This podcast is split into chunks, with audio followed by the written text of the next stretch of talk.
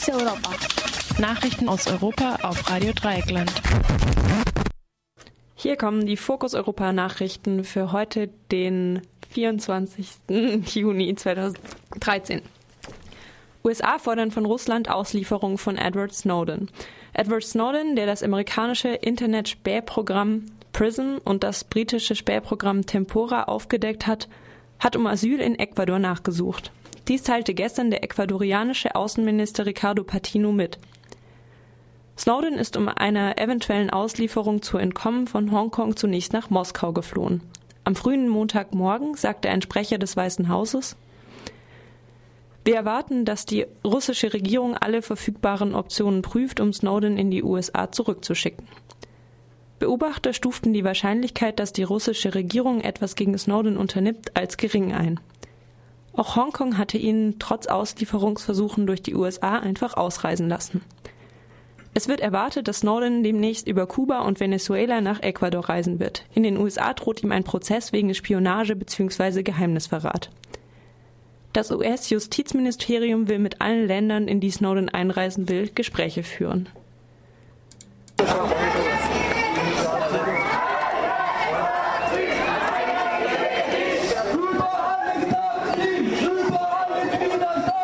Nach diesen O-Tönen von einer Solidaritätsdemonstration am vergangenen Samstag in Freiburg kommen wir nun zur nächsten Nachricht. EU-Botschafter sollen zu der Auseinandersetzung um den Gezi-Park gebrieft werden. Der für die Beziehungen zur EU zuständige türkische Minister Egemen Barsch hat die Botschafter der EU-Länder für Dienstagnachmittag in sein Ministerium eingeladen. Barsch will die Botschafter über Sicherheitsprobleme bei den regierungsfeindlichen Demonstrationen in der Türkei aufklären.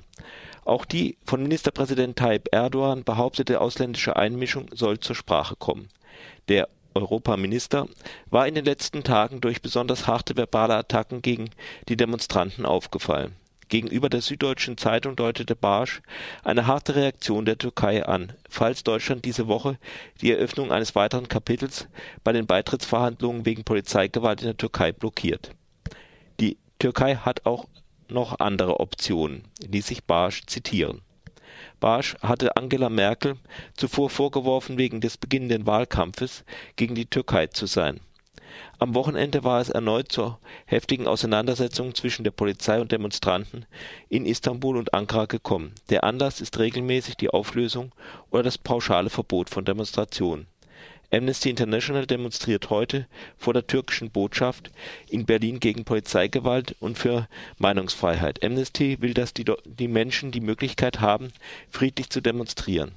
Ferdinand Muggenthaler von Amnesty sagte, sie protestieren mit Kochtöpfen, weil weil das eine Protestform ist, die auch in Istanbul Platz greift. Also die Leute, muss man sagen, in der Türkei sich insgesamt immer neue Protestformen überlegt und eine davon ist auf die Kochtöpfe zu klopfen, sodass teilweise ganze Stadtviertel davon wieder geheilt sind. Wir protestieren vor der türkischen Botschaft, um die Türkei aufzufordern, die Polizeigewalt gegen friedliche Demonstranten endlich einzustellen. Die Verantwortlichen für diese Polizeigewalt, die ja mindestens vier Tote bisher auch gekostet hat und fast 8000 Verletzte, die zu untersuchen und zur Rechenschaft zu ziehen und insgesamt die Versammlungsfreiheit in der Türkei endlich zu respektieren.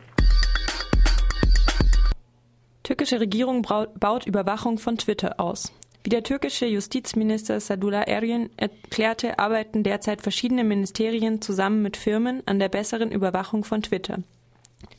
Dabei soll es laut Ergin um die Aufhetzung und Überwiegelung zu Straftaten und die Aufstachelung zu Hass gehen.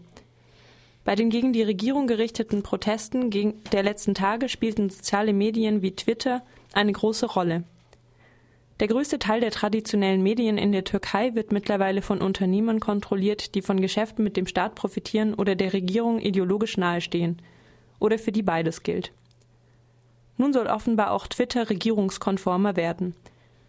Gibt Mensch Twitter versehentlich mit dem punktlosen türkischen i ein, so landet man ohnehin auf der Webseite der Regierungspartei.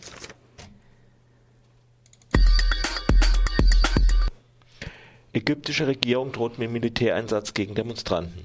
Der ägyptische Verteidigungsminister Abdel Fattah Assisi hat mit dem Einsatz der Armee gedroht, falls für das kommende Wochenende geplante Demonstrationen gegen den islamistischen Präsidenten gewalttätig würden.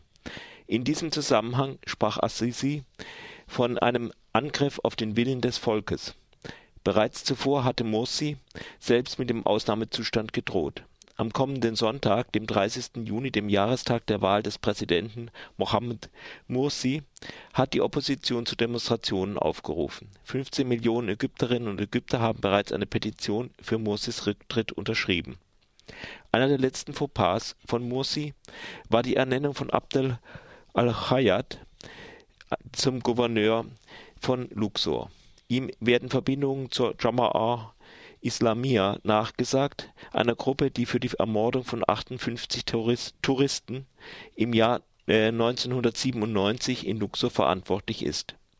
Der neue Gouverneur al-Khayyat trat zwar zurück, aber die Probleme der Opposition mit Morsi bleiben.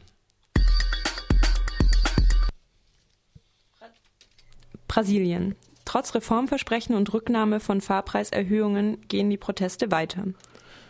Mit ihrer Fernsehansprache am Freitag ist es der brasilianischen Präsidentin Dilma Rousseff nicht gelungen, die Proteste zu beenden. Am Samstag gingen wieder eine Viertelmillion Brasilianer und Brasilianerinnen auf die Straße. Dass die Zahl der Demonstrantinnen am Sonntag stark zurückging, gilt vielen eher als Ruhe vor einem neuen Sturm. Rousseff hatte unter anderem die Rücknahme von Fahrpreiserhöhungen im öffentlichen Nahverkehr angekündigt. Außerdem machte sie mehrere Versprechen, nämlich die Korruption zu bekämpfen, mehr Geld aus den Öleinnahmen für Bildung auszugeben und zur Unterstützung des Gesundheitssystems auch Ärzte, Systems auch Ärzte aus dem Ausland zu holen. Lohndumping in der deutschen Fleischindustrie wird zum europäischen Ärgernis. In der norddeutschen Fleischindustrie werden Arbeiterinnen und Arbeiter aus Osteuropa mit Löhnen zwischen einem Euro und zwei Cent und einem Euro und 66 Cent beschäftigt. Sie haben richtig gehört. Die belgische Konkurrenz, die einen Mindestlohn von 12 Euro und 88 Cent bezahlen muss, kommt da nicht mehr mit und hat sich deshalb bei der EU-Kommission beschwert. Die von Subunternehmern beschäftigten Arbeiterinnen in, aus Osteuropa werden mit mafiösen Methoden erpresst und ausgebeutet. Davon handelt die Dokumentation Lohnsklaven in Deutschland des Norddeutschen Rundfunks, die heute Abend um 22.45 Uhr ausgestrahlt wird. Bundesärztekammer gegen Ausschluss von homosexuellen Männern von Blutspenden. Die Bundesärztekammer, gegen, äh, die Bundesärztekammer hat sich gegen den pauschalen Ausschluss von homosexuellen Männern von der Blutspende ausgesprochen. Die Ärztekammer will nun im Rahmen ihrer Möglichkeiten auf eine Änderung des rechtlichen Rahmens in der EU drängen. Von der Blutspende ausgeschlossen sind Personen, deren Sexualverhalten ein erhöhtes Risiko bei der Übertragung von Infektionskrankheiten, in, insbesondere von HIV, birgt. Dazu gehören etwa auch Prostituierte. Dies wird mit einem Fragebogen vor der Spende abgeklärt. Die Bundesärztekammer ist gegen den pauschalen Ausschluss von homosexuellen Männern, unabhängig davon, ob sie zum Beispiel seit Jahren in einer festen Beziehung leben. Fokus Europa. Nachrichten aus Europa auf Radio Dreieckland.